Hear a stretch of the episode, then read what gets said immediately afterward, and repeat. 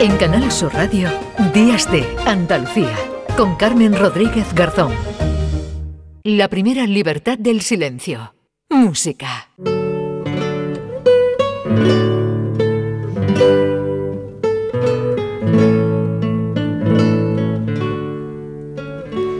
Diez minutos para las 11 de la mañana. Hoy la cosa va de música y los sábados ya saben que tenemos siempre nuestra cita con el maestro Gil de Galvez. Hola José Manuel, ¿qué tal? Buenos días, Carmen. Buenos Menudo días. día bonito. Hace aquí en Málaga hoy, ¿eh? Sí, ¿no? Bueno. Sí, pues aquí- estuvo lloviendo ayer todo el día y. y Bueno, pero que- no digas que la lluvia es fea, José Manuel, No, por no. favor, que la mí, eh, no. espantamos. Me encanta, yo- a mí, a mí me encanta la lluvia. sobre todo porque es necesaria, ya te puede Sí. gustar más o menos, pero, Sí.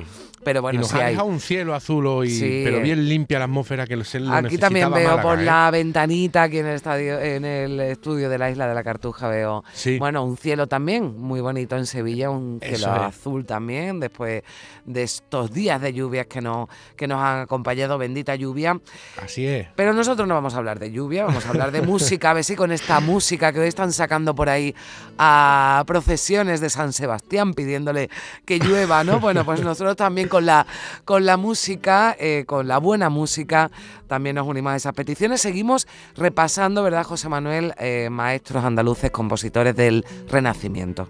Eso es, eso es. Hemos repasado diferentes compositores, pues, polifonistas como Morales, Guerrero o Hispalensi, pero también estamos acordándonos de la de los vihuelistas, que además de Mm. compositores eran grandes intérpretes de vihuela, ¿no? Era un instrumento muy, muy nuestro, ¿no? Eh, hablamos la semana pasada de, de Luis de Narváez y eh, hoy traemos a Alonso Mudarra un compositor que se cree que nació en Sevilla, no, no es seguro, pero de lo que sí que estamos seguros es que eh, aparece ya en Sevilla en el año 1546 en la catedral y ya se queda aquí hasta su fallecimiento, por tanto de una forma u otra ejerce Su vinculación con Sevilla, Claro. sí, es innegable. es, es- es total, es total, ¿no?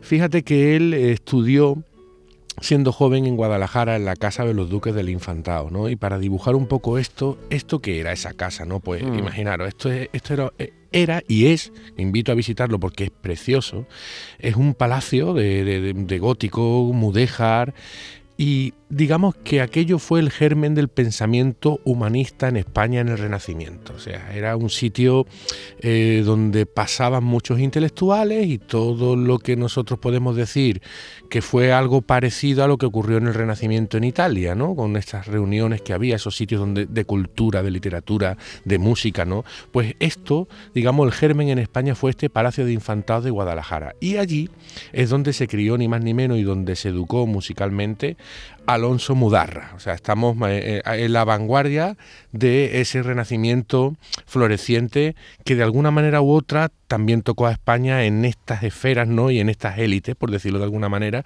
aunque no ha arraigado tanto en el pueblo como pudo ser en la, en la península itálica, ¿no? Mm. Bueno, eh, fíjate que cuando llega a Sevilla, eh, él era el encargado de muchas de las actividades musicales.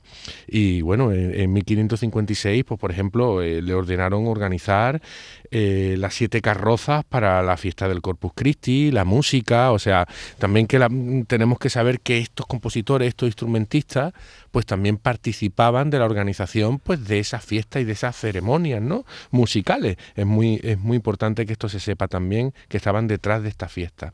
Bueno, ¿qué obra hizo Alonso de Mudarra? ¿Qué es lo más importante que hizo? Los tres libros de música en cifra para vihuela, o sea, dejó escrito muchas piezas maravillosas para este instrumento, transcripciones de otros compositores y piezas propias. Ahora te voy a poner eh, una pieza muy bonita que dice Fantasía para el arpa a la manera de Ludovico.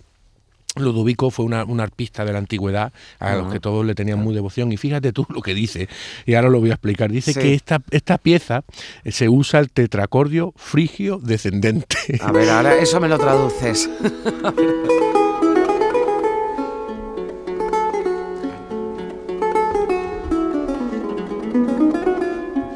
Bueno, ¿qué es esto? Pues igual que había en, en arquitectura los órdenes para la construcción de los templos, los templos en Grecia, que si el jónico, el corintio, pues en música también había órdenes y había escalas, ¿no? ¿De acuerdo? Sí. Y eso se adaptaba y él fue un pionero en adaptarlo aquí.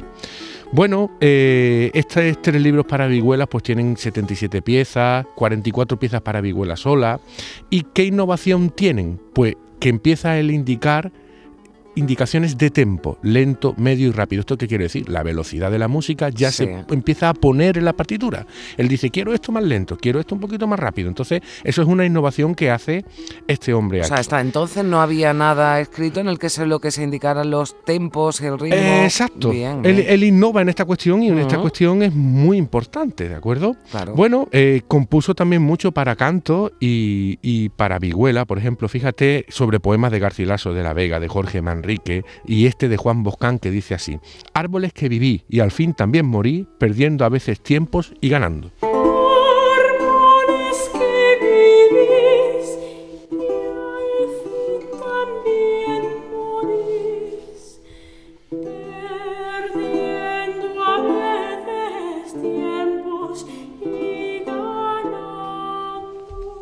Bueno, es el primer autor también que concibe piezas para guitarra de cuatro órdenes. ¿Esto qué quiere decir? Bueno, en el Renacimiento la guitarra tenía cuatro cuerdas paralelas. En vez de tener seis como tiene ahora, tenía cuatro. En el barroco tuvo cinco.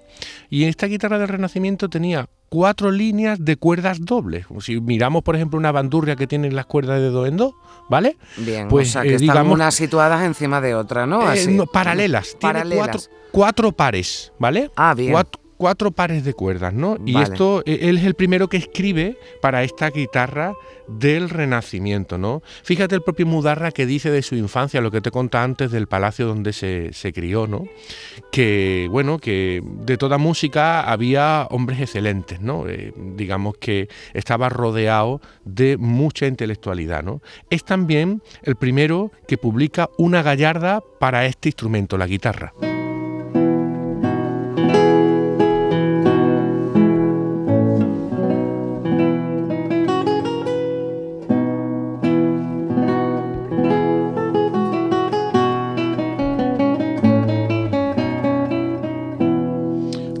Eh, como esta que consigue, no me canso de repetirlo, pero ahora que estamos, ¿verdad?, repasando pues el barroco, el renacimiento, que te traslada, ¿no?, a esa época y con esta, con esta ocurre, eh, José Manuel, sí. claro que sí, claro que sí. Además relaja mucho también este, esta tipología de música y tiene mucha influencia italiana, obviamente, porque parece ser que estuvo también acompañando al emperador Carlos I en uno de los viajes a Italia, él lo cuenta, ¿vale?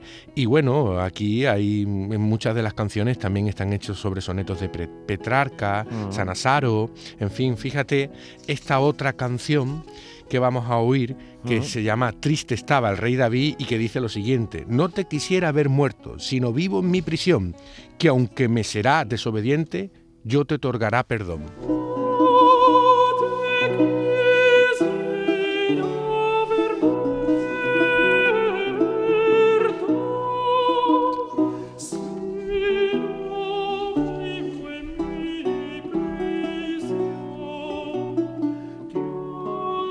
Seguro que muchos de nuestros oyentes, José Manuel, distinguen, identifican la vihuela también, que, suena eh, en esta eh, composición también de Alonso Mudarra. ¿Cuál, ¿Con qué terminamos ya? Que nos queda Bueno, pues fíjate, nos vamos a ir con, la romanesca Guárdame las vacas, pero que es muy famosa, pero quisiera decirte también que él en su testamento puso que toda su fortuna se la dieran a los pobres y así fue. Eh, es verdad que fue una persona que amasó una buena fortuna y al final la rendición de las cuentas tras vender todos sus bienes fueron 92.000 maravedíes que fueron distribuidos entre los pobres de Sevilla de conformidad con sus últimas voluntades.